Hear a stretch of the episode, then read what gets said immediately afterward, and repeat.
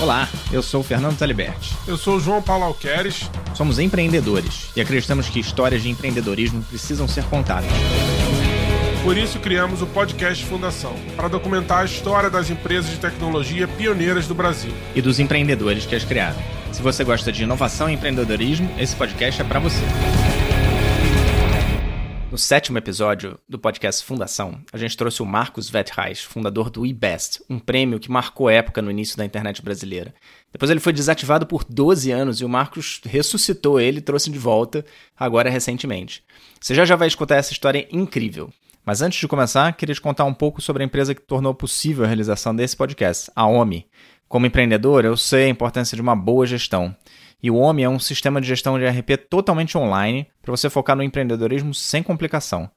Mais de 67 mil clientes já têm a sua gestão na nuvem com a OMI. Junte-se a eles acessando omie.com.br. João, hoje a gente trouxe um convidado que, se ele não conseguir contar as melhores histórias da internet, eu acho que ele vai conseguir contar a história dos melhores da internet, né? Atrás dele está um objeto de desejo para todo mundo que trabalhou com internet, aí desde o final da década de 90 até hoje, que é o Prêmio IBEST. Tudo bem, Marcos? Tudo bom? Prazer estar aqui com vocês. Muito prazer é nosso. Marcos, a gente gosta de começar pedindo para você se definir, assim, como que você se apresenta normalmente? Cara, eu não me apresento porque eu sou meio ermitão, então as, as, minhas interações são, não são frequentes, né? Mas eu sou um empreendedor, né? É, profissionalmente, já desde sempre, estou com 57 anos, me, me descobri empreendendo aos 20, 22 anos na faculdade ainda. É, eu nunca tive uma formação que me levava a crer que eu fosse virar um empreendedor. Meus pais eram profissionais liberais, meu pai morreu muito cedo, quando eu tinha cinco anos, e eu nunca tive um mentor para essa área, alguém que me dissesse o que fazer. É, mas eu acho que eu tinha um certo dom, né, um dom que eu fui descobrir depois, que era o marketing. E na faculdade, até eu chegar à faculdade, eu pensava em ser cientista, né? aquela história de cientista, astronauta, essas coisas assim. Era muito bom aluno, então não, não passava pela ideia de, de empreender. É, mas na faculdade eu me juntei a alguns amigos mais velhos que começaram fazer uma empresa e antes de me formar, eles se formaram, antes de me formar entrei na empresa. E a partir de descobrir esse meu caminho empreendedor, vamos, podemos voltar a isso, mas me definindo ainda, eu sou empreendedor, eu sou um, uma pessoa muito apaixonada assim pelo, pelo que faz, é, sou obsessivo no sentido de estar 24 por 7 pensando não é pensando em trabalho, na verdade eu penso nos desafios, eu penso é, no, que eu tenho que, no que, no, que, eu tenho que fazer, no que eu tenho que resolver. Isso pode ser trabalho ou não trabalho, qualquer coisa que eu vou pegar, eu vou tentar fazer o melhor que eu posso. É, assim, como comentei, meu pai morreu cedo, eu sempre me cobrei sozinho, fui obrigado a me cobrar, até porque eu tinha de ajudar minha mãe, é, tivemos problemas financeiros enormes, eu era realmente pobre quando era novo, não tinha dinheiro para nada, sempre estudei com bolsa, então sempre me cobrei muito. Então isso eu mantenho até hoje. Tenho tentado relaxar um pouco, até aproveito as coisas boas da vida, mas deveria aproveitar mais. Até uma passagem que eu me lembro, o Beto Sicupira, né, um cara conhecido aí, que talvez as pessoas mais próximas que eu poderia tentar chamar de mentor, mas trabalhei menos do que eu queria com ele. Ele um dia para mim chegou e me deu, pô, parabéns, Marcos. E eu tentei pensar, né, o que por quê? Né? Aí falou, pô, mas a gente acabou de fechar um negócio aqui. Eu, eu, não, eu não consigo pensar no que eu já fiz. Eu estou sempre pensando no que eu vou fazer, mesmo a curto prazo. Isso é, é bom para realizar, mas é ruim para o seu, a sua self-esteem, né? Você não, você não se dá um tapinha nas costas, eu não me dou um tapinha. É raro, é raro chegar e dizer, pô, fiz bem feito isso. É, é eu estou tentando até hoje aprender a fazer isso comigo, né? Mas então, sou obsessivo, é, agora, eu, eu, sou muito duro no trabalho, muito direto, e ao mesmo tempo tem um lado meu muito sensível, né? Assim, que é, chora em comercial, né? Mas isso aí pouca gente vê. É, mas talvez com fruto da minha infância, sou um cara bem fechado, até consigo me relacionar, né, com poucos amigos, mas eu tenho uma dificuldade, muito, sou muito tímido. Aí a timidez com toda facilidade. Se eu tiver que subir num palco para 3 mil pessoas e contar cara, eu, eu subo, eu faço o que tem que fazer mas não é a minha natureza. Mas acho que é isso, eu sou um cara apaixonado, que pensa o tempo todo, que tem, nasci com uma cabeça boa, não é um mérito meu, Eu acho que o meu mérito é estar sempre querendo procurar fazer o melhor, aprender, gosto de aprender muito até hoje. E soma isso tudo dá alguma coisa. Legal. Claramente é um cara que se conhece bem, né, João? Você que gosta é, de autoconhecimento. É verdade. é verdade. Espírito do Tempo. Especificamente na condição que, que você tinha disponível para criar esse, esse, essa premiação, eu queria entender, enfim, queria que você explicasse para todo mundo que está ouvindo a gente como que isso aconteceu, né? Como é que alguém vai pensar num prêmio lá em 95, a quantidade de sites era certamente muito pequena, qual foi a motivação? E você falou de resolver, queria resolver um problema, né? Qual era o problema que você queria resolver é, lá atrás quando você teve essa ideia de criar o, de criar o prêmio? O bom é que eu consigo responder qualquer coisa objetiva sobre o que eu já fiz, porque tudo foi racionalizado, né? Então tem resposta. É, na, em 1995 começou a internet comercial no Brasil e foi um, na minha cabeça um boom. Nossa, isso aqui vai mudar tudo. Eu consegui antever algumas coisas. E num período muito curto, em, em uns seis, sete meses, eu criei é, talvez a primeira empresa de consultoria internet, empresa de marketing de internet no Brasil, a Emilab, que virou a Neores. É, teve a Booknet, né, que virou o Submarino, né, é, e teve o próprio IBES, que por sua vez era de uma editora, que a primeira revista foi Internet World, que é, licenciei esse título, chegou a ser grande pelo Marco Plan, tinha 500 mil leitores, numa época que o exame tinha 180 mil. Então, estava um, um, grupo de mídia, de construção de negócio em torno de internet. Mas tinha essa revista. Então, a internet comercial abriu, não me lembro, junho ou julho, julho acho, de 95. Aí a revista apareceu no mesmo mês, já está aqui, internet. E, e aí, na primeira edição da revista, a gente colocou todos os sites do Brasil, eram duas páginas. Todos os sites do Brasil. Em duas páginas, letra não, não tão pequenininha, dava para ler. E aí, no mês seguinte, mais sites, no outro mês mais a gente continuava, continuava todo mês com catálogo. Aí tinha uma hora que o catálogo começou a ficar um pouquinho grande para botar na revista. Aí, legal, vamos botar online aqui, mas, ó, como é que as pessoas vão achar que é bom? Porque o que a gente queria mostrar era exemplos. E, olha, isso aqui é bom você olhar. A gente era uma revista, não era um KD. Nosso objetivo era mostrar o que, que era legal para a pessoa olhar. Então, é, a gente falou, pô, vamos fazer um. Vamos distinguir o que é melhor. Ah, então vamos fazer um prêmio. Vamos ver qual vai ser melhor certo. E isso, então, o, o, o, IBEST, ele começou como o IW Internet World IW Best, que era uma seção da revista para dizer, ó, esses aqui tem um selinho, o IW Best são os melhores. E aí a gente viu que, poxa, quem está fazendo um bom trabalho quer que saibam que está fazendo um bom trabalho. Então a pessoa pegava o selinho e dizia: Ó, oh, a gente é o IW Best. E a gente começou a entender assim, hum, esse seria interessante, né? Porque o cara pode botar isso no site dele e fazer tráfego para gente. E a gente começou a entender que existia uma viralização, né? A gente está falando, não existia internet, existia muito menos viralização, né? E a gente entendeu, foi certamente o primeiro caso de marketing viral, onde as pessoas começam, quer dizer, Existia outras viralizações de botõezinhos, não sei o quê, de, de, de hosting, de algumas coisas assim, mas para um, uma empresa de mídia eu não estou lembrado aqui. E aí a gente começou a ver isso, aí, puxa, pegou, as pessoas realimentavam, né, porque quando elas colocavam um selo, mais gente percebia que aquilo era importante, então era uma máquina bem legal. Aí chegou um momento que a gente falou, puxa, isso aqui não é só da revista, isso é uma coisa separada. Então, IWBS virou IBEST. É, hoje, depois do, era antes do iPhone, né?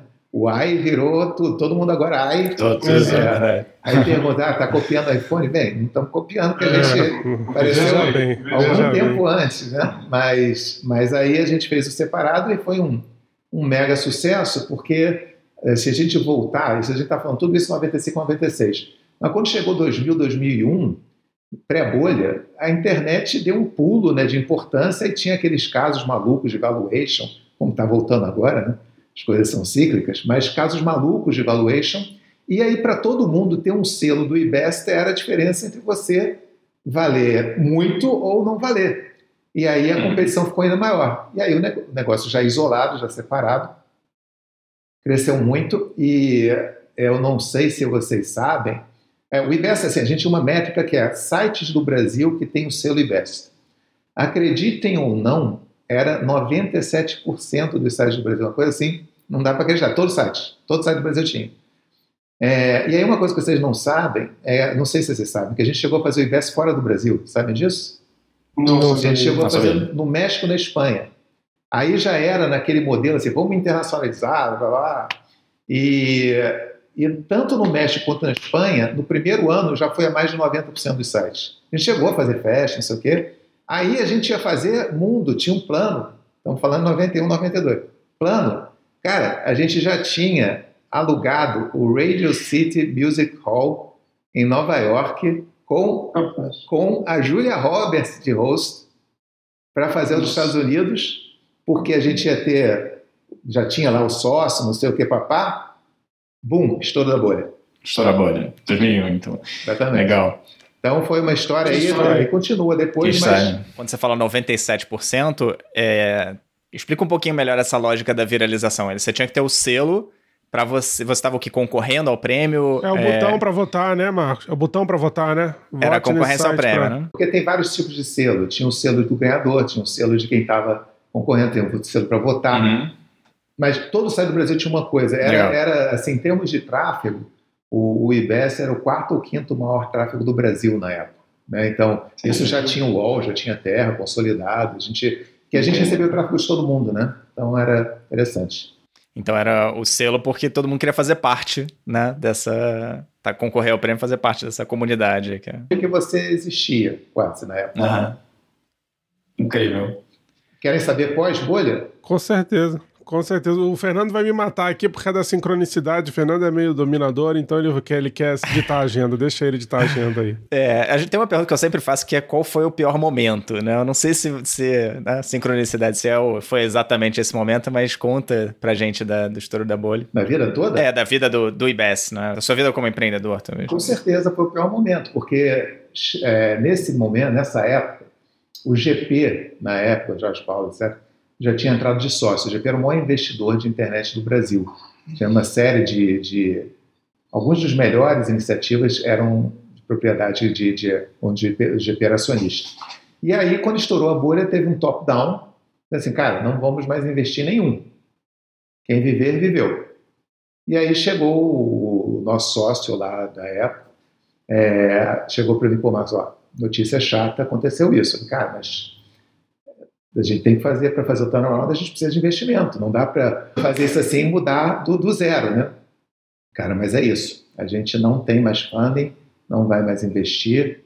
Seleção natural. Se alguém sobreviver. Porque a impressão era que realmente não valia mais nada, né? Do zero, do 100 ao zero. E aí eu já tinha alguma capitalização, porque eu vendi no mesmo período, eu vendi participação no IBES, vendi participação na MLab, que virou Neores, Submarino, tudo isso junto. Então eu já tinha algum capital, e aí eu falei para o cara, para o então, ele falou, falou isso para mim, pensei um pouquinho, falei, ó, vamos fazer o seguinte, eu invisto. Você não precisa investir nada. Vocês vieram para cá porque eu chamei vocês, então é minha responsabilidade. Então, ó, é não quero nem juros. Quero que é isso aqui, se a empresa der certo, vocês me devolvem. Beleza? O que, que ele vai falar? Beleza. Sem diluição, sem nada. E aí é, apareceu, assim, a, a marca era muito forte, e na minha, no meu desafio é como é que eu monetizo uma marca de uma forma diferente que ela vinha sendo, que era publicidade. E no fim das contas também tem uma história aí, mas a gente acabou fazendo um programa de acesso. Que as pessoas entendiam o IBEST como relacionado à internet, obviamente, e a gente conseguiu, a gente fez um acordo com a Brasil Telecom, que na época não tinha internet, gastava uma fortuna de é, interconexão, né, que era um, uma coisa, um erro lá da, das leis das telecomunicações antigas, o erro que ela tinha de transferir muito por pulso único no fim de semana, uma maluquice. Mas a gente viu que eles estavam deficitários com isso e o IBES podia resolver a situação deles. Eles entraram de sócios, investiram, a gente virou um dos maiores provedores do Brasil. Bum, vendemos para eles depois, resultado maravilhoso. É, aí o, o- cheguei para o GP, ó, agora pode, pode, pode pagar, né? E aí eu, eu brincava dizendo assim, que eles nunca falaram assim, pô, obrigado, nada disso, Falaram, legal, beleza. É, e eu também, beleza, não vou ficar cobrando, obrigado, não é nada disso. Aí, algum tempo depois, me liga esse mesmo sócio lá, esse sócio, e fala assim, ó, oh, estamos investindo num negócio aqui, vamos chamar só os, os sócios, etc., mas a gente quer te chamar. E aí eu perguntei três coisinhas, entrei de sócio e foi um foi o melhor negócio que eu já fiz. Deu 33% de retorno em dois anos. Foi a Semar que virou Equatorial. Aí eu, eu brinco, aí esse foi o obrigado. Né? O obrigado que ele deu está aqui. Até prefiro esse do que o outro. Né? Não é? do que o tapinha nas costas, né? Teve alguma vez que você pensou em desistir? Não, não existe isso. Não existe isso. É até assim. Esse período do, do, do estouro da bolha foi um período complicado. É, na, na, verdade, teve, teve três períodos complicados na minha vida. E o mais recente foi o mais complicado de todos. O primeiro foi na crise da, da, da Ásia, de 97, tá? que é, eu estava investindo na internet, todas essas coisas que eu falei de internet eram, na minha cabeça, certo, na cabeça de todo mundo, errado. Eu tinha uma empresa de congresso chamada Mantel e fazia lá o Primórdio Submarina, essa consultoria, lembro, não sei o quê, tudo deficitário, e essa empresa de eventos que era a vaca leiteira da história. E aí teve a crise da Ásia, precisava segurar todos os recursos, todo mundo falou, acaba com essa brincadeira de internet. Todo mundo. 97. E foi muito difícil. Eu passei dois anos, eu falo isso para os meus filhos para entender, fiquei dois anos sem o cinema, trabalhando dia e noite. E depois deu certo, porque um momento o mercado mostrou a internet, aí saída, saída, saída, tudo lindo. Então esse foi um momento ruim. Um outro momento ruim foi do estouro da bolha. Aí também, o que, que a gente faz, não sei o quê. Mas o pior momento de todos acabou de acontecer. Eu não só comentei isso uma vez, uma conversa com um amigo filmada, mas muito curto.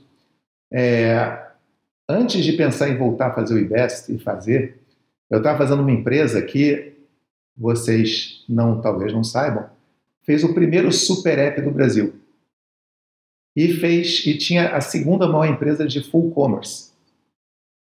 Puxa, full commerce com infracommerce muito bem, né, na capital aberto, super app todo mundo sabe o que é. A gente teve um super app pronto em 2017. E a empresa teve que fechar. Por que, que a empresa teve que fechar? Por os sócios não terem uma visão comum. Olha, assim, eu acho que agora está clara a visão. O sócio não acreditava que um super app pudesse se fundiar com cashback. Uhum. Isso em 2017. E, em suma, quer dizer, ainda tenho dificuldade de falar sobre isso, mas é, eu perdi dois unicórnios numa mesma empresa.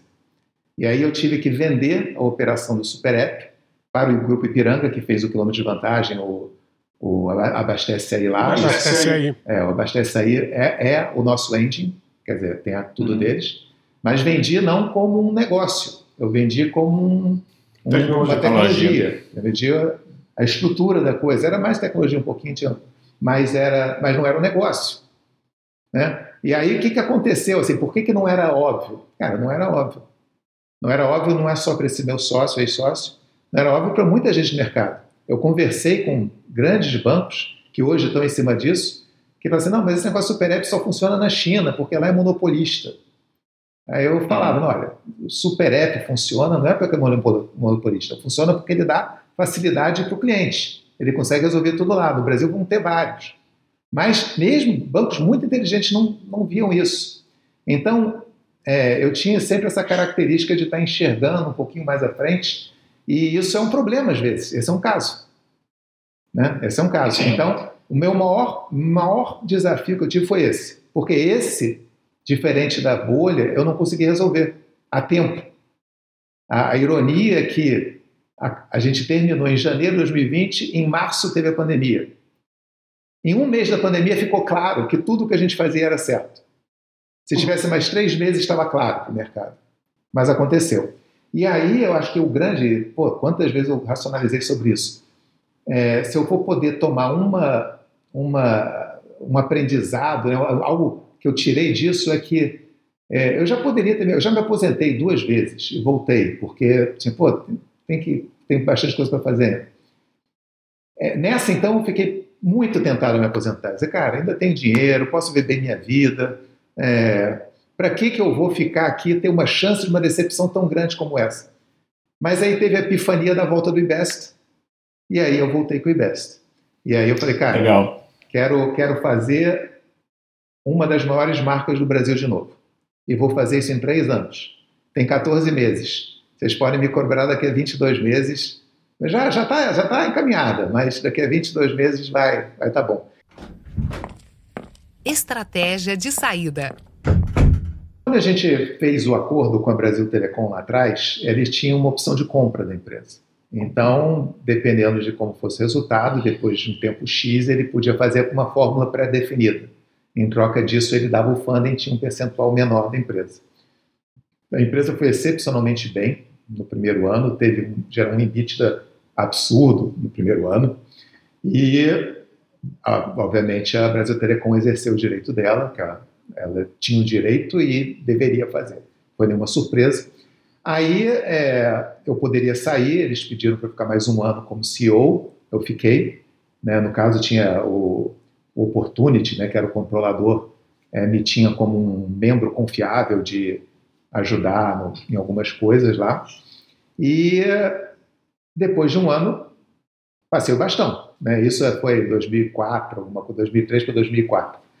E aí, mas a, a, a, empresa era ótima, as pessoas eram formidáveis, era um grupo assim. Eu tenho muito orgulho daquele grupo, né? um grupo formidável. Tinham quantas pessoas? Quantas pessoas? É. 200 e alguma coisa na época que foi adquirida. E era provedor, né, Marcos? Era provedor nessa época, né? É, era, era provedor, provedor era, era, o, era um, um dos serviços, porque ao monetizar, você está, na verdade, é, aproveitando a predisposição do consumidor de querer estar relacionado com aquela marca. Então, a gente não somente fazia o provimento e fazia white label, por exemplo, o Yahoo fazia com a gente, Estadão fazia com a gente, Flamengo fazia com a gente, tinha provedor do Flamengo, provedor de todos, todos os times de futebol. Tinha um monte de gente. Então, isso era um modelo. Agora, por outro lado, a gente se aproveitava do white label para termos outros serviços com a nossa marca. Então, tinha o IBS Namoros, tinha o IBS Hosting, tinha IBS, um monte de coisa. Tinha 10 mil serviços. Justifica o que aconteceu anos depois com o IG, enfim, com todos os portais que entraram, né? É, é, que foi uma consolidação que fazia sentido, né? Pelo que vocês já eram. Estou tentando na minha cabeça fechar a tese do, do, do spin-off, né? Que saiu de prêmio para provedor. Como é que aconteceu esse, esse salto? O que a Brasil Telecom via eram duas coisas. Primeiro é que o, o provimento de acesso, ele não gratuito, ele não era baseado em como poderia ser a lógica, publicidade. Não era. Todo mundo acha. Se eu perguntar para vocês, talvez você fale, publicidade, como é que ganha dinheiro? Né? Não é. Ele ganhava em cima da, da desbalanceamento do, do, é, da, da, verba de, de, interconexão entre telecoms. Tá? Uma coisa um pouquinho complicada, mas eram centenas de milhares, centenas de milhões de reais que circulavam nisso aí. Então, a empresa gerava um, um caixa fudido, de, desculpa, gerava um caixa grande é, de interconexão. Então, esse era um lado. Então, para ela, maravilhoso. O outro lado é que ela queria crescer banda larga, ela sabia que banda larga era o futuro. E a gente tinha o maior provedor ali na região dela. Então, com isso, ela, ela era muito fácil. Né? Você tem um provedor gratuito, você vem cá, quantos por cento aqui eu vou transformar isso em, em cliente pago de coisa? E, e efetivamente virou. E aí ela continuou a trabalhar por mais depois que eu saí mais uns quatro, até 2008 com prêmio, mas na verdade o que ela estava fazendo era transição. O prêmio era, era um detalhe ali. O, o, que importava eram os serviços que ela tinha, um relacionamento com aquela marca. Então era totalmente inteligível. E aí a Brasil Telecom é, fez um merge lá com, com a Telectônica Telemar, virou a Oi. A Oi tinha feito um movimento muito semelhante comprando o IG.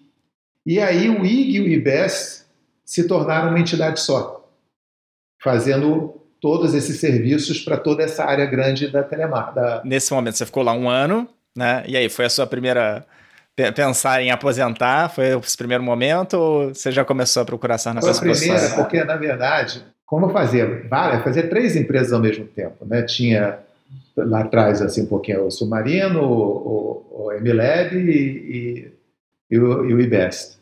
A MLab a gente vendeu para a Semtech, que é, é, vendeu, fez um merge com a Semtech, que era maior do México, para fazer a Neores. Neores é uma das maiores empresas de consultoria em, em tecnologia do mundo hoje. uma das maiores, acho que a segunda ou primeira do, da América Latina. E aí, é, isso também foi em 2001, 2002. Então, no, no, fim das contas, Submarino a gente fez com o GP mesmo, na verdade, o GP comprou a Booknet e fez o Submarino. Então, eu fiz a saída de tudo até 2003. Então, esse período que eu continuei só como presidente da, do IBES, na verdade, eu já estava no meio caminho da minha aposentadoria. Eu falei, pô, vendi tudo. E aí é, é, a história de um cara que passou a infância dele sem dinheiro nenhum, fez a primeira viagem para os Estados Unidos quase de pé no avião aos 26 anos, não tinha dinheiro para nada, de repente começou a ter algum dinheiro. Aí eu me separei, por coincidência, não por causa disso, mas me separei da minha primeira mulher, meu casamento, e passei alguns anos vivendo uma vida boa, realmente uma vida aproveitando um pouco disso que eu tinha ganho, etc.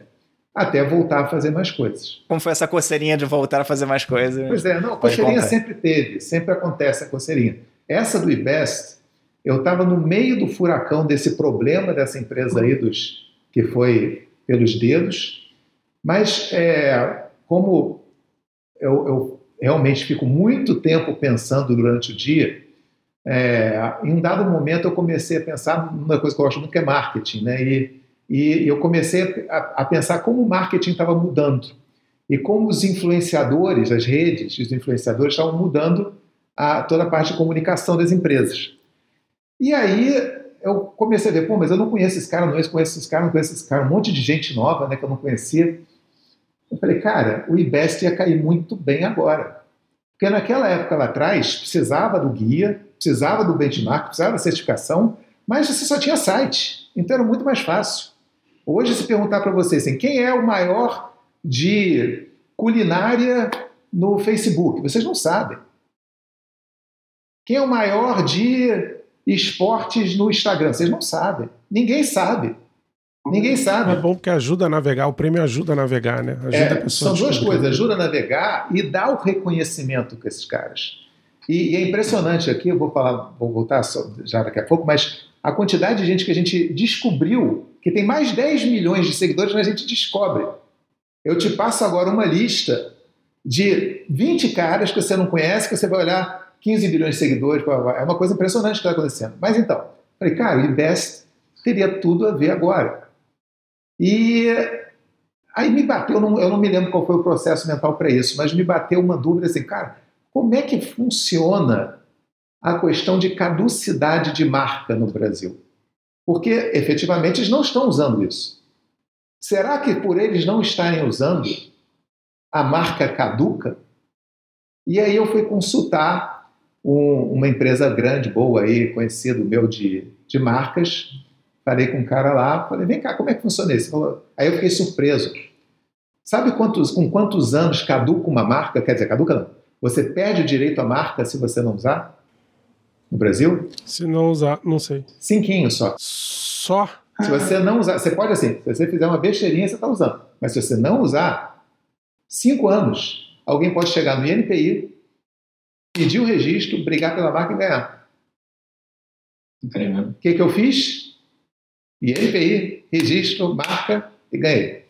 Então recuperei a marca que não estava sendo usada mas é, não chegou a ser uma negociação. Eu peguei.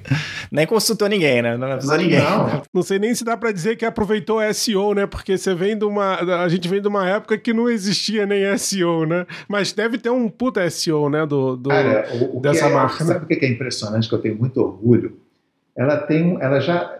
Ela não existe há 13 anos, desde a última realização ela tem um recall total. É incrível isso, né, cara? Essas coisas que marcam uma geração, né? Eu me lembro da revista com selinhos e tal, muito atrás. E a segunda coisa que eu acho mais interessante ainda é que é totalmente positivo. Tem nenhuma rejeição. Todo mundo vê como algo positivo. Então, é, esse novo grupo de. Bem, vou, vou falar como o pessoal está vendo agora, mas aí é, é, é, você falou que não podia consultar ninguém né, sobre isso. Cara, eu não podia falar nada. Não podia falar nada, porque eu não queria ruído. Eu não queria. Assim, tem muito detalhe por trás aí, porque nesse meio tempo, a, a Oi, que era a dona, tinha vendido a marca IG, tem um monte de coisa aqui. Mas eu não queria ruído.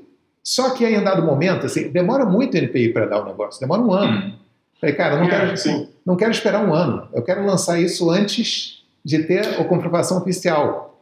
Aí, no fim das contas, e o cara lá do Max vai dizer, cara, maluquice, tá maluco? Você vai lançar sem ter a marca? Eu lancei sem ter a marca, porque eu tinha. Eu, eu, eu entendi como era que era o processo dele, saber, cara, nesse momento, em agosto, eu lancei, do ano passado, setembro, falei, nesse momento, se eu lançar, não tem nada que possam fazer. E efetivamente, não tinha o que fosse fazer, eu, eu lancei em setembro e outubro me deram, otorgaram a marca. Saiu. É. Ah. Mas aí, é, não é óbvio, cara. Assim, agora olhando assim, é, cara, até Gisele Bündchen, adoro, adoro falar de Gisele Bündchen, até Gisele Bündchen fez campanha. Mas o, não era óbvio. Eu, eu, aí quando eu lancei, muita gente falou, ah, Marcos, isso aqui já foi, isso aqui não... É outro momento, a coisa está muito maior, muito mais profissionalizada, muito mais... Cara, o fundamento é o mesmo. Um quem está fazendo uma coisa precisa do, da visibilidade. Você tem uma competição absurda. E tem o ego. O ego.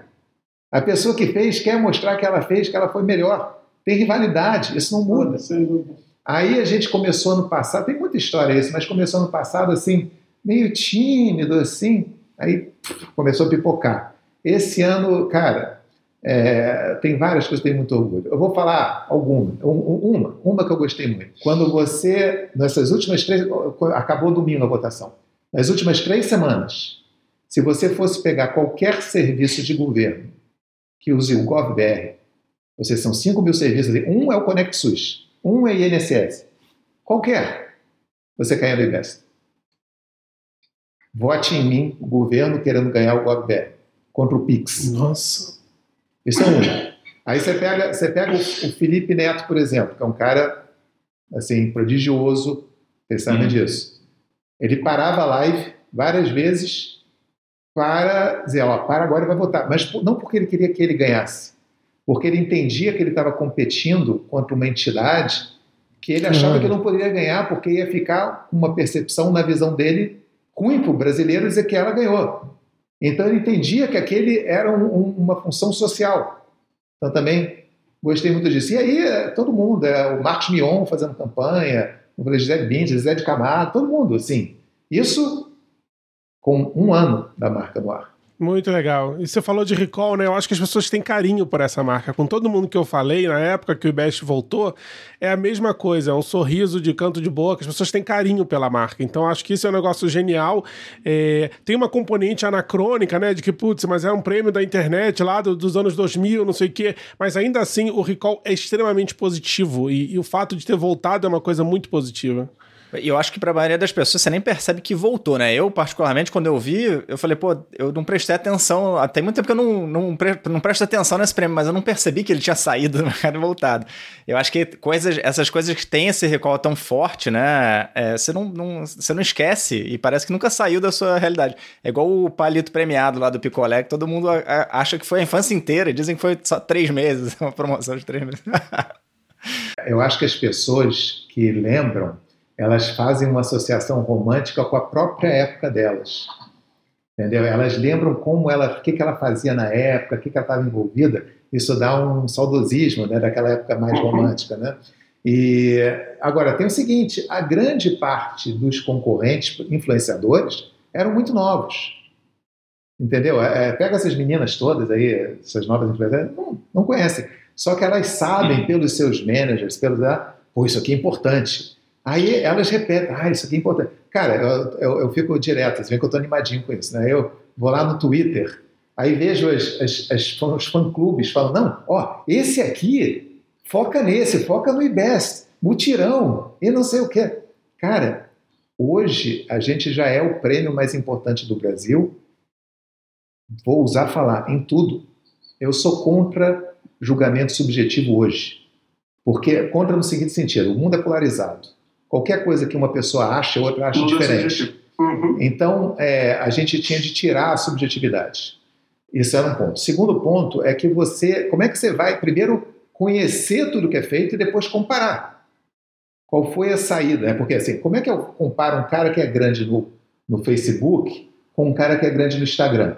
Quem que é o melhor?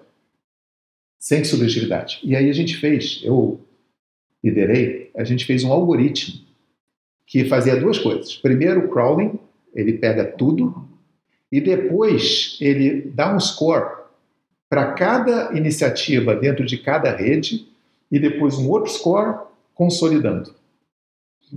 Sem entrar em mais detalhes, para não mostrar os pulos do gato, eu conseguia sair numericamente, assim, deixa eu ver aqui, gastronomia. Esse aqui, esse aqui, esse aqui, esse aqui são os maiores, esse aqui está nessa, nessa, nessa rede, blá, blá. Aí, ah, deixa eu ver se isso é verdade. Pô, mas esse cara aqui é grande, como é que não está? Aí você vai comparar com aqueles caras ali, aqueles caras são maiores. Então, esse é, é e aí o que, o IBS faz? Ele pega os maiores scores e põe para ser votado, top 10. E o público vai dizer quem é o melhor top 3 e quem vai ganhar. Não somos nós. Então, isso aí foi um, um, um desafio bem legal. E tem outro desafio que você vai pensar, cara, como é que é operacional de fazer? Porque são 79 prêmios simultâneos. É realmente isso, você imaginar, porque eu sempre, sempre falo isso sobre o time. Mas, cara, cada prêmio, para quem está competindo, ele não quer saber que tem 78 outros. Ele quer a atenção. É, o prêmio dele. É o prêmio dele, ele tem que achar que aquilo é mais bem feito do mundo. E aí, a única maneira de fazer isso também é tecnologia. Então, a gente tem processo.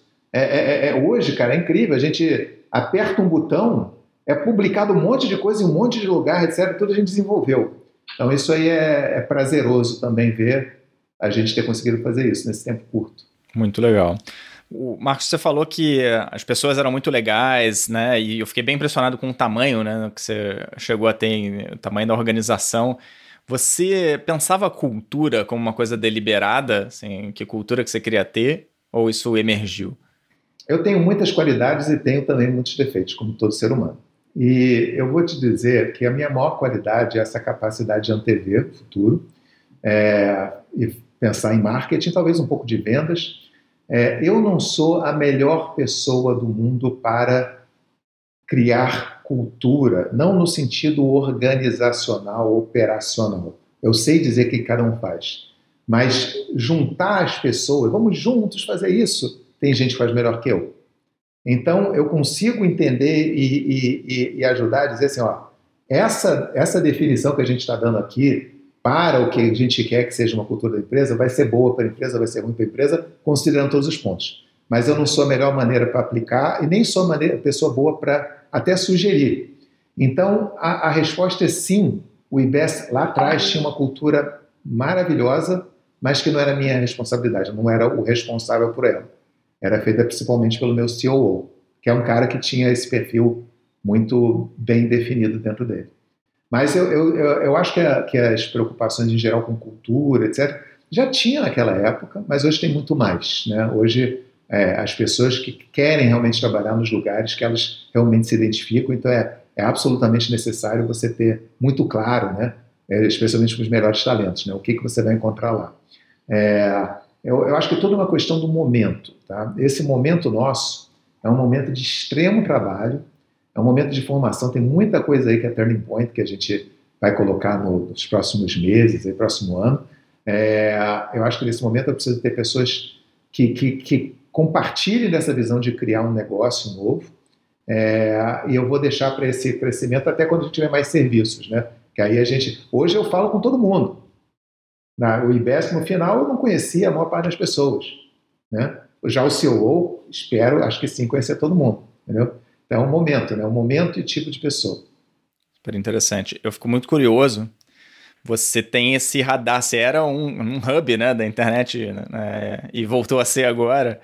E eu fico muito curioso com como é que, é, na sua visão, mudou o perfil do que talvez naquela época fosse mais um empreendedor da internet, né? Hoje eu acho que você tem um, né, está falando de um perfil muito diferente do influenciador e tal, mas se a gente focar nessa figura do empreendedorismo de internet ou de tecnologia, o que, que você acha que mudou na, no perfil desse, desse empreendedor?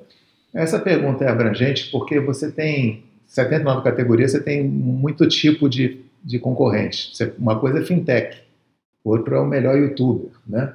Então, eu acho que quando a gente fala de empresas, eu acho que, que o que mudou é que essas empresas, empresas novas, elas são muito mais ágeis, elas são muito mais ligadas com, obviamente, com a tecnologia, elas entendem a importância né, de qualquer relacionamento com o mercado, né? Existe essas empresas, isso é um ponto importante. As empresas elas elas são autossuficientes na sua comunicação em grande parte. Então você tem várias empresas têm milhões de, de seguidores, né?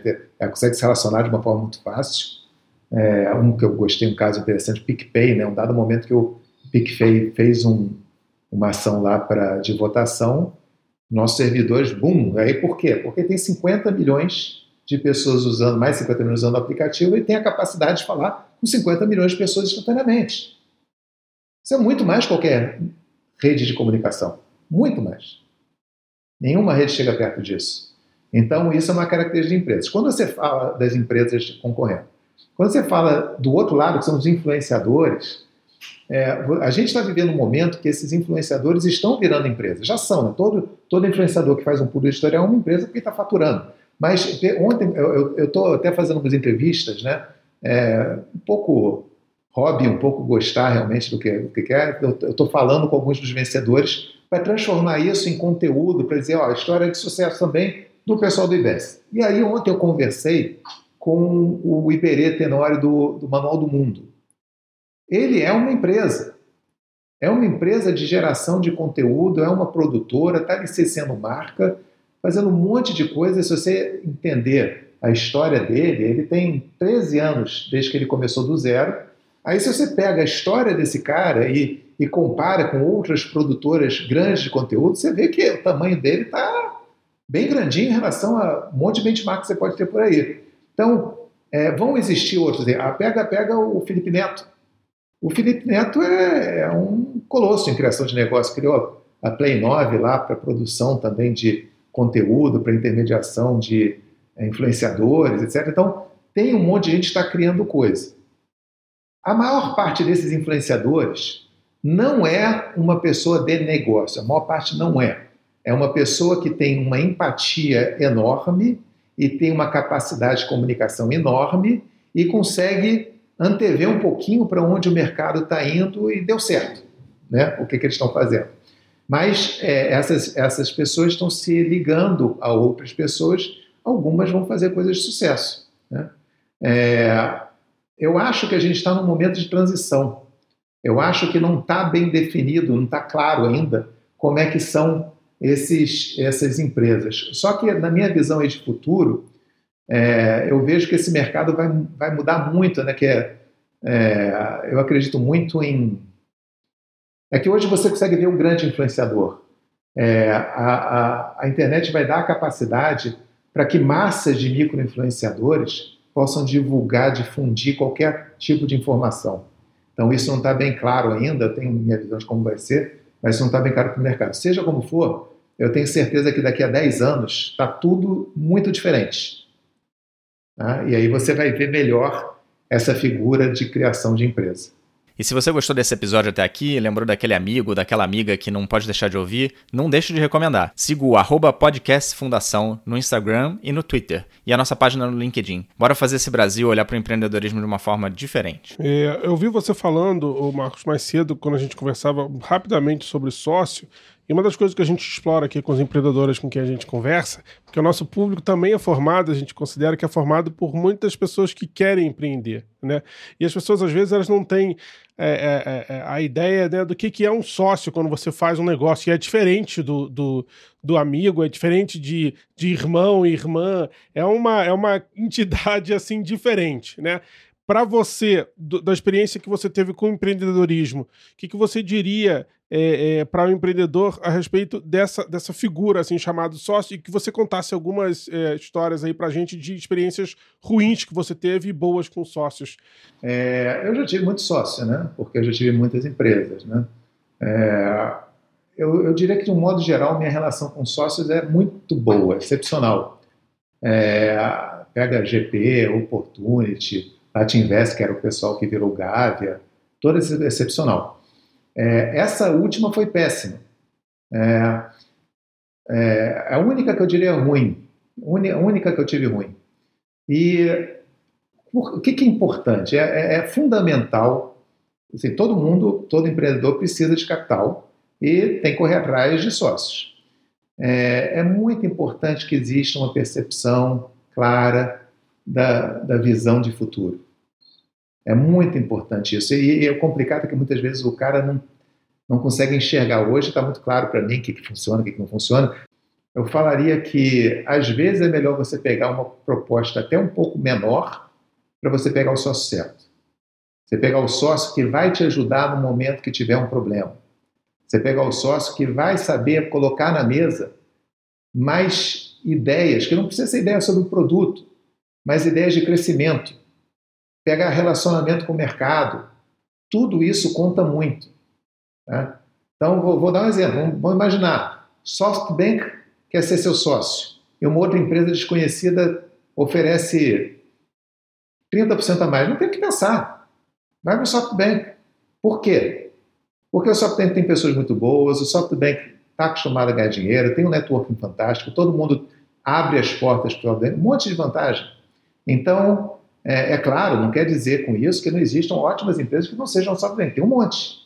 Mas você tem que entender qual é o skill de cada uma, por que, que aquela empresa ela vai poder ajudar. Entendeu? Então, é, é, é extremamente importante isso. Isso pode ser a diferença. Olha o meu caso aqui. Ninguém tem dúvida, eu não, é, assim, é, tenho certeza do que o outcome podia ser maravilhoso e não foi, talvez, por conta disso, eu não ter o sócio só. Certo, talvez. Pode ter outras mil razões, mas essa é uma grande aqui. Se você tem um, uma, boa, uma boa iniciativa, uma boa ideia, se o mercado está valorando isso, Procure o que te traz mais confiança em termos de futuro, não sobre aquele momento só. Eu acho até que eu estou falando óbvio agora, né? Assim, tá tão claro para mim esse tipo de coisa. Então, o que eu ia te perguntar em relação a isso é, é né, alinhamento de visão com sócio, né? Acho que é o, a mensagem principal que você passou aqui. Você acha que, às vezes, o otimismo do empreendedor faz com que ele se segue, né? Fique cego no sentido de, ah, não, acho que a gente está alinhado assim, não precisa quebrar os ovos aqui, não vamos estressar de ir a fundo e garantir que estamos alinhados, mesmo ir a fundo na discussão. E às vezes você bota panos quentes e vai descobrir lá na frente que tinha um desalinhamento? Com certeza, eu não diria que é só otimismo. É, é você não querer, assim, você está com um contrato na sua mão. Aí está pronto para assinar. Aí o advogado fala: Ó, oh, tem isso aqui que pode ser. Aí o cara, ah, não vai acontecer isso vamos embora, vamos assinar esse negócio, né? Ou o cara, ou o outro lado que quer que assine, faz pressão nesse sentido. Ah, pô, se ficar isso aqui vai demorar mais um mês. Aí, assim. Então é, é, é um otimismo, às vezes, não querer ver, né? Agora uhum. eu falo assim, não é, não é só ter o um alinhamento com o sócio não que eu quis falar. Uma coisa é o alinhamento. Outra coisa é você entender os, eu não vou chamar de intangíveis, são os tangíveis, as coisas que esse sócio pode fazer além do puro capital. Perfeito. Tá? Assim, é, e, e não naquele momento só, na história da empresa. Tá? Quais são os passos na história que a empresa vai ter, na sua história. Então, em algum momento, vai ter um grande acordo operacional com alguém. Será que esse cara pode ajudar? Vai ter um outro round. Será que esse cara pode ajudar? Né? É, ah, querem fazer um IPO? Sei lá, esse cara é bom para isso aí? Então, tá, não quer dizer, óbvio, você pode pegar um sócio e depois pegar um outro que seja complementar, né? IPO, por exemplo. Isso aí é, séries lá para frente. Então, de repente, não é uma preocupação do início, mas não é só alinhamento, não é, não é só você achar, pô, esse cara, pensa, esse cara pensa igualzinho a mim. Tá, mas vai ajudar no futuro? Não vai. Hum, então, anota lá. Não quer dizer que você não vai fechar com ele, porque você pode até depois fechar com ele um outro que vai ser sinergético. Legal. Às vezes, inclusive, a ajuda é não pensar igualzinho você, né? Ser aquela pessoa que vai trazer o conflito construtivo. Né? Se alguém não pensar que nem eu que dizer que cashback não é suficiente para você fazer um super app, não é, não é bom, você não está sendo construtivo, é só uma é, distância da, da onde vai chegar e às vezes um está certo, outro não está. Né? Hum. Mas com certeza você poder discutir e saber discutir, né? e saber também abrir mão, né? Os dois, esse é outro ponto também. É, você, assim, é, você tem que ser racional. Né? Não adianta uma passionalidade, você tem que dizer, por que a gente quer isso aqui? Tem que saber abrir mão de algumas coisas, mas abrir mão não te criando um problema sério para o futuro. Você foi sócio do Jack London, que é o fundador do, do Booknet, que, que foi submarino, né? A gente, quando a gente criou o podcast Fundação, a gente pensou em alguns nomes e, não, infelizmente, alguns desses que a gente adoraria ter aqui, a gente perdeu. O Jack London é um deles, o Mandic, infelizmente, é outro. Então, é, queria que você pudesse falar um pouco sobre ele, como é que, é, como é que foi trabalhar com ele, o que você se lembra. Os dois, além de terem histórias, é, de serem parte das histórias, são muito, bom pra, são muito bons para contar histórias, os dois, é uma pena realmente, né? são duas personagens interessantes. O Jack estava começando, no, bem no comecinho, é, veio com a ideia assim, da net, não sei o que, papá, mas ele não tinha assim, ideia de como fazer, ele não era um empresário, nunca foi. Ele era um excepcional vendedor, no bom sentido, era uma pessoa de visão, ele conseguia ver para onde está indo o negócio, mas ele não sabia criar um negócio. E aí eu vi aqui, eu falei, já, vamos fazer o seguinte, eu fico seu sócio oculto, ninguém vai saber que eu sou seu sócio, e eu vou fazer a marca Booknet. Eu coloco você como keynote de todas as conferências, pá, pá, pá, pá, e eu tenho essa participação aqui. Ele topou. Então, ele agora, quer dizer, já falo isso para os amigos há algum tempo, né? Era muito fácil deixar ele como destaque, porque ele tinha o que falar. Ele era um cara muito carismático, era muito bom. Era muito bom para o negócio de congresso também, de ter ele como keynote toda hora, né? Mas foi criando essa marca de líder e a Booknet ele foi, é, foi uma referência no começo da internet do Brasil. Né? E aí, aí um dia lá o GP bateu lá o, o, o Antônio Cristiano e o Martin Escobari, que está na General Atlantic agora, compraram a empresa e aí eu passei a ser board member lá do, do Submarino, depois virei board member do, da B2W, onde fiquei até 2010.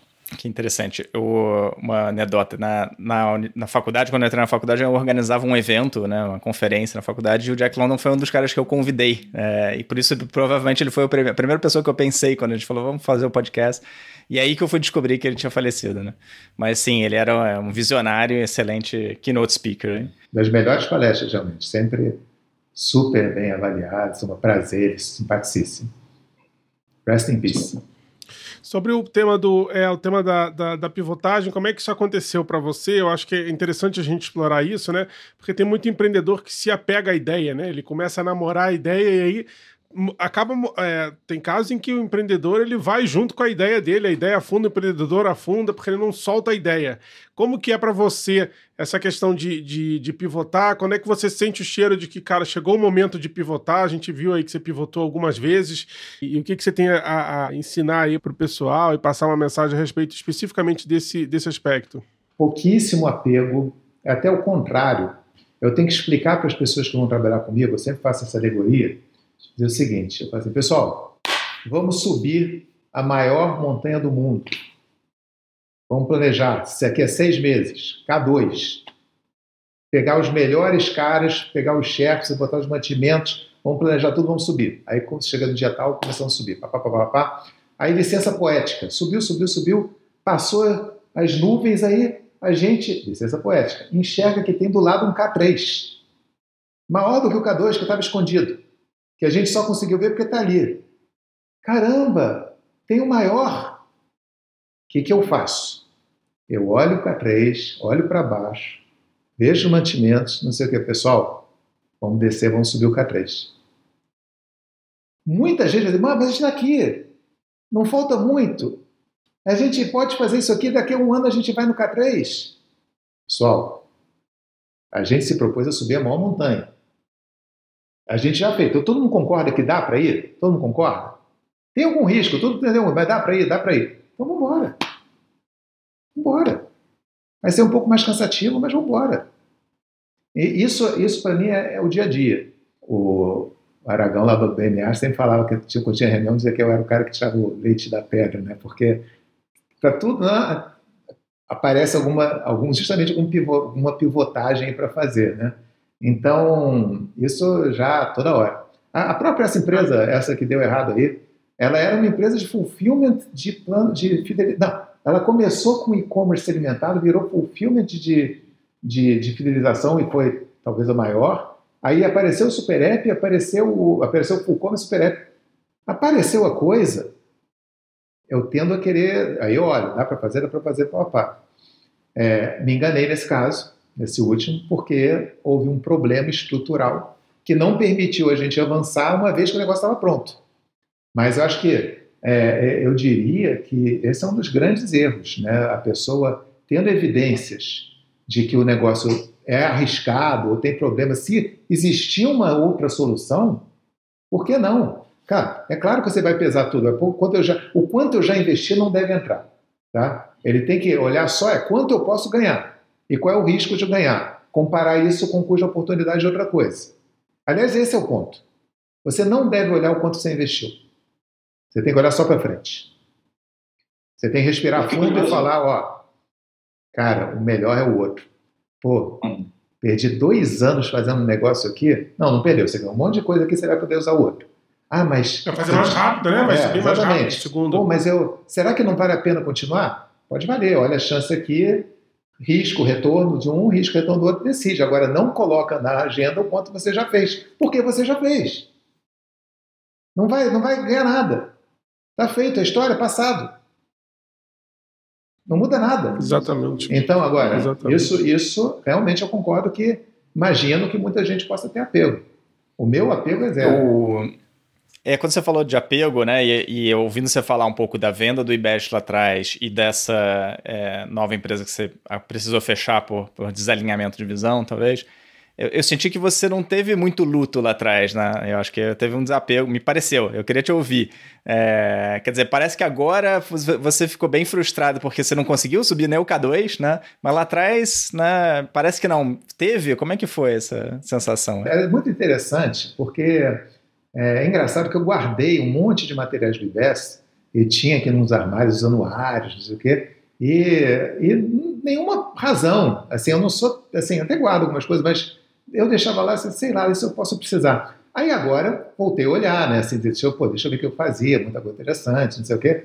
Cara, eu fui abrir anuário de IBES agora, de 2000, 2008, 2006. Eu não tinha aberto. Era, era do tipo assim, e não é de pirimba, não me, não me interessava. Não me interessava, já vendi, já, já foi. Estava pensando em outras coisas. Então é, é, é, é total, total desprendimento. Isso eu acho que é muito saudável, né, para qualquer empreendedor, porque a gente é, ouviu muito, muita gente passou aqui e falou que é um momento difícil, de fato, né, não sentir esse luto, esse apego aí. Então, é uma, acho que é uma característica que deve ter te ajudado bastante nesse processo. Uma das nossas é, missões com o Podcast Fundação é justamente fomentar e ajudar esse empreendedor ou esse aspirante empreendedor a apre aprender com histórias de pessoas né, que tiveram essa experiência incrível como você. O que que te vem à cabeça, assim, ou, ou quando você conversa com um empreendedor mais novo, o que, que, você costuma dizer? É o que eu poderia falar para a geração nova, para quem está empreendendo, é, cara, aprende o máximo que você puder. E, e, tem o seguinte, por mais que vá aprender, só na prática algumas, vai ser visto umas coisas. Só que quando você é, ouve outras pessoas que já fizeram, ou lê sobre isso, você tem uma, um, um presente que é poder aprender com os erros dos outros. Porque ou você aprende com os erros dos outros ou você aprende com os seus erros. É mais barato você aprender com, com os erros dos outros. Então, é, não, não percam essa oportunidade de aprender com os erros dos outros, senão vocês vão errar. Né? Isso é algo que eu falaria para todo mundo. É, outra coisa que eu, que eu falaria genericamente é a questão do hard work. É, é eu falava até alguns anos atrás, que eu sou o cara que mais trabalha que eu conheço. Esses últimos anos eu estou me permitindo jogar um xadrezinho de tarde, às vezes ver um NBA, estou um pouquinho mais light. É, mas é um parênteses aqui, tá o, um cara, um cara formidável, Alexandre Belli, vocês devem conhecer, né? O, é, a gente um dia estava conversando, já faz tempo isso. Aí ele estava falando de uma pessoa conhecida e falou, pô, mas aquele cara trabalha demais, não sei o que, papá. Aí eu, opa, não trabalha tanto quanto eu, máximo igual. Aí ele virou para mim, Marcos, eu não estou elogiando não, estou falando defeito. Aí foi uma vez que eu parei assim, opa, calma aí, deixa eu, deixa eu entender isso, né?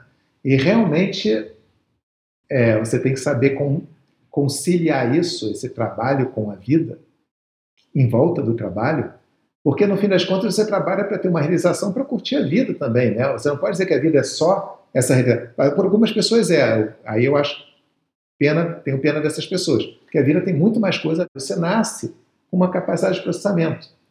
E cabe a você colocar as, os pontos de ligação lá dentro para que a informação possa fluir, para que as decisões possam acontecer. Então, o, o, o, trabalho árduo seja para ganhar conhecimento, seja para realizar, é absolutamente fundamental. Para mim, é, é uma crença primeira. Independente de qualquer capacidade, eu valorizo muito mais uma pessoa com muita vontade, com muita energia, querendo fazer direito e eventualmente até não tão capaz de ter os melhores raciocínios do que uma que tem excelentes raciocínios, mas é preguiçoso. Isso que você está falando é extremamente importante, Marcos. E assim, a gente vê nessa conversa que a gente teve contigo que é, com, como é diferente você é, o, o, quanto você se conhece, né? E assim, isso que você está falando é muito importante para o empreendedor ele se conhecer, né? Ele buscar se conhecer, porque quem se conhece, ele consegue, como você está falando, usar a habilidade que ele tem pra, da melhor maneira possível, de forma que nenhuma outra pessoa consegue. Então, se você conhece, se você conhece o seu ponto forte, o seu superpoder, você consegue usar isso da melhor maneira possível, e aí sim você se destaca de outras pessoas, porque você está e sem fazer força, porque você está trabalhando com seu superpoder. Então, você não tem energia de ativação, tudo para você é natural. Né? Então, assim, esse investimento para se conhecer, assim, ele, ele se paga assim, demais. Eu cada vez mais que eu tomo contato com isso, mais eu me, eu me conecto e mais eu admiro conhecer pessoas como você que a gente vê, né, Fernando, que tem essa, essa, essa componente, que se conhece. A gente é, é, aproveita um espaço para falar sobre é, a visão do empreendedor, sobre o que ele deixou e está construído e que não depende mais dele. Né? Então, assim, eu queria pegar um pouco da sua visão sobre o seu legado, como é que você enxerga o legado que você deixou ou, ou, ou deixa para a internet, alguma coisa que vai ultrapassar o seu, o seu, o seu tempo. Eu queria que você falasse um pouco disso. É. Outro dia, pouco tempo atrás, eu fiz uma lista de coisas que eu realizei, porque eu estava justamente assim, dizendo, ah, deixa, deixa eu ver se eu fiz alguma coisa, né? Aí comecei a numerar, e deu bastante coisa. Mas teve uma coisa que bateu para mim ontem ou anteontem, é, que eu lembrei agora que vocês falaram, que é o seguinte, eu assim um, um dos negócios que eu fiz foi a MLab, que virou a Saneores, que foi a primeira empresa de marketing no Brasil, marketing de internet.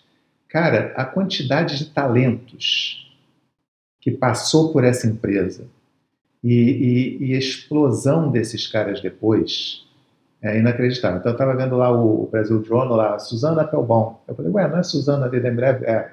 Ela agora é responsável no Google, sei lá. É, o Bruno Fiorentini, André Isaí, é, um monte de gente que está, todos diretores, todos CEOs, todos empresários, assim, é, é muito gratificante ver isso, né? Você saber que de alguma forma você criou um negócio que deu espaço para pessoas com essa capacidade diferenciada poderem crescer, né? Então tem vários assim casos assim, é muito muito gratificante eu ver aquela pessoa evoluindo, né? E achar que de alguma forma aquelas sementes, aquele negócio, o jeito que a gente fez colaborou com isso, né? Então eu tenho muito orgulho das pessoas com quem eu já trabalhei assim no, no passado.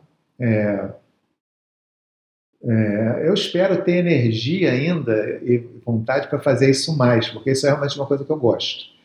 É, eu acho que eu, eu acho que eu, eu não posso me emocionar falando coisas, mas eu, é, vou me emocionar. Eu acho que eu, eu acho que as pessoas, que vai ter muita gente assim, um dia que vai lembrar de alguma coisa que eu ensinei. E isso é uma coisa boa. É interessante você materializar esse legado nas pessoas. É a primeira vez é, que a gente é, é, ver, talvez isso fale um pouco sobre a pessoa que você é, mas você, você materializa isso em pessoas. A gente ouviu mais histórias de legados em produtos, pessoas que mudaram indústrias, pessoas que criaram produtos e, se, e estabele, estabelecem um legado em cima disso, né? Então, acho que esse é um ponto interessante, né, Fernando? Super. Quando você senta e escreve é, a lista dos duas, três pessoas ou dos dois, três livros que você mais se inspirou e que é, mais abriram assim a sua cabeça, o que que vem à, frente? Eu vou confessar uma coisa muito chata, que é, embora eu absorva conhecimento o dia todo, é, eu leio pouco livro.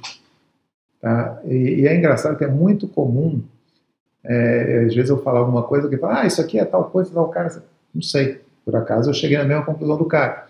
É, mas eu não, eu não, assim, é, os dois que eu me lembro assim que me impactaram nos últimos anos, já tem algum tempo, é o Calda Longa e o, e o aquele do Bezos, lá a história do Bezos, antes do, do atual, o anterior. Do atual. É, e, loja de tudo. É, loja de tudo, Everything Store. Esses, esses dois eu gostei. Mas, assim, eu vou até confessar também, uma razão que eu não tenho lido é que eu tenho visto cada vez menos, minha visão está pior, eu fico ah, teimoso de não usar óculos, aí cansa, entendeu? Mas eu absorvo o conhecimento o tempo todo, o tempo todo. Mas é, eu acho que, que a maior parte das minhas, é, dos meus insights são dentro de mim, vem de mim. O que me leva a crer que eu estou sendo idiota, porque se eu pegasse mais, mais coisas externas, de repente eu aceleraria mais ah, coisas. Ah, não, sem dúvida. E de pessoas, você, você consegue trazer à mente, assim, umas duas pessoas, três pessoas que você consegue, assim, que vê que putz, são pessoas realmente muito diferenciadas e que são como mentores. Você falou da toda a questão do, do da perda do seu pai e, e, como a falta do mentor meio que norteou você, a, se foi a sua energia de ativação, né, para você mesmo fazer. É, Ainda assim, você conseguiria destacar duas ou três pessoas? Que não, eu consigo destacar uma, né? Porque foi a uma que eu tive relação. Eu, eu pequeno, sem pai, queria, queria muito ter um mentor. Nunca tive. É, o mais próximo disso foi o Beto Sicupira, porque a gente trabalhou em alguns conselhos juntos. Assim, ele, é, quando eu me separei, ele foi lá, ficou comigo, não sei o quê, conversamos. Sempre foi, foi um apoio legal. E, e eu e é um cara muito pragmático, muito esperto, muito rápido. E eu, uma coisa que eu aprendi um pouquinho com ele foi a visão de longo prazo, porque tinha um negócio lá na época da B2W, né, que era uma unidade de negócio pequena, assim, e ele vibrava com um resultado pequeno, né, assim, é, comparado, não é, não é que ele vibrava com todos os resultados, aquele pequeno ele vibrava, porque ele estava vendo que era o, o, a perspectiva para aquele negócio, né? E eu demorei para ter essa essa visão que ele tem hoje, né? De desse desse ganhar um pouquinho a cada ano, porque a minha tendência é ganhar muito rápido as coisas, querer ganhar rápido. O que serve para alguns casos não serve para outros, né? Então, dentro de uma empresa de varejo, com a B2W, faz sentido o crescimento é, sustentável anual, é, com, com um bom número, faz todo sentido. Isso aprendi um pouco lá. Mas, é, sem dúvida, é um cara que é, é, talvez a única referência que eu tenho por ter, é, pela minha experiência pessoal. Tem uma, uma pergunta que eu me lembro. Você falou que fez uma lista das suas realizações, né? É, quando você olha para frente, o que, que você ainda almeja realizar? Assim? O que, que você ainda mira? Que, que realização que você ainda mira na vida? Nunca eu fiz qualquer negócio dizendo o objetivo é ficar desse tamanho. Nunca. Eu sempre é, tento fazer o máximo que eu posso a cada momento, assim como eu nunca me dou uma meta, porque eu sempre quero fazer o máximo que eu posso, vender o máximo, gastar o mínimo, crescer, tudo, tudo, tudo é o que dá para fazer a cada momento. Isso é consequência, é, consequência isso é, é, é, vamos dizer, a base do, de eu não, não me dar parabéns, porque eu não vejo como eu fiz aquela coisa. Não existe aquela concretude de isso foi entregue. Porque não, eu, não me, eu não me estabeleço uma entrega. O que é ruim, porque eu fico o tempo todo com essa coisa de ter que fazer o máximo. É, mas é, eu, eu, você me perguntar, eu, pelo menos o que eu falei para meus filhos, não, meus filhos, eu quero fazer o inverso aqui, quero que fique grande, depois ter uma saída boa e tá bom. Aí eu paro. Tem gente que não acredita, mas assim, a história que eu me conto é essa. E, e eu vou fazer tão grande quanto dá. Eu e o João somos empreendedores, né? E, e eu acho que quando você tem a inspiração de fazer um negócio que dialogue com empreendedores, às vezes você. A perspectiva inicial é que todo mundo é muito parecido com você. E acho que o que a gente está aprendendo aqui como, como são diferentes, né, João? Cada um tem Cara, o Marcos é um cara muito diferente, né? Em vários aspectos, de todo mundo que já passou por aqui. Vem em vários formatos, né? Empreendedor não existe. Aí você vê como que é, você vê na, na, na, internet, na mídia, né? Ah, o empreendedor. E não existe, né, cara? Na verdade, é, nossa, é muito diferente. Não é, não tem essa caixinha aqui, né? Então, esse negócio que você falou de não ter meta, eu super entendo, mas é muito diferente do, do, do da minha forma de pensar e de, da, acho que boa parte dos empreendedores que passaram por aqui, né, sempre estavam mirando ali. É que a meta é o máximo, né? Que não ter meta, né? A meta é o máximo sempre. É uma, é. Exatamente. Você, você, na verdade, a sua meta é o que te dá força, te, te, te dá direção. É, Se eu achar que eu vou para uma direção melhor sem ter meta, para que, que eu vou dar uma meta? Esse é o ponto. Eu acho que a meta ela acaba tirando, não, não dando, tirando a sua chance de fazer o melhor. Agora, isso não serve para uma equipe, não serve para uma equipe, porque nem todo mundo pensa igual. Não serve para uma empresa, a empresa precisa da meta. Mas para mim, que já para mim não precisa. Muito bom. Marcos, muito obrigado pelo seu tempo. É, você falou do, do empreendedor aprender sempre, né? E eu concordo plenamente, acho que é, essa é uma característica que o empreendedor tem que ter. E você falou de aprender com os erros dos outros, né? É um pouco do que a gente quer fazer aqui. É trazer gente que tem histórias de errou muito, acho que acertou muito. Você, você deu várias dicas boas, eu fiquei intrigado de, pô, será que tem outras marcas caducadas aqui pra gente procurar? mas, mas... Mas é um crawler lá pra botar no Google Trends, cruzar com INPI e aí acabou. Exatamente, com SEO bom, tá?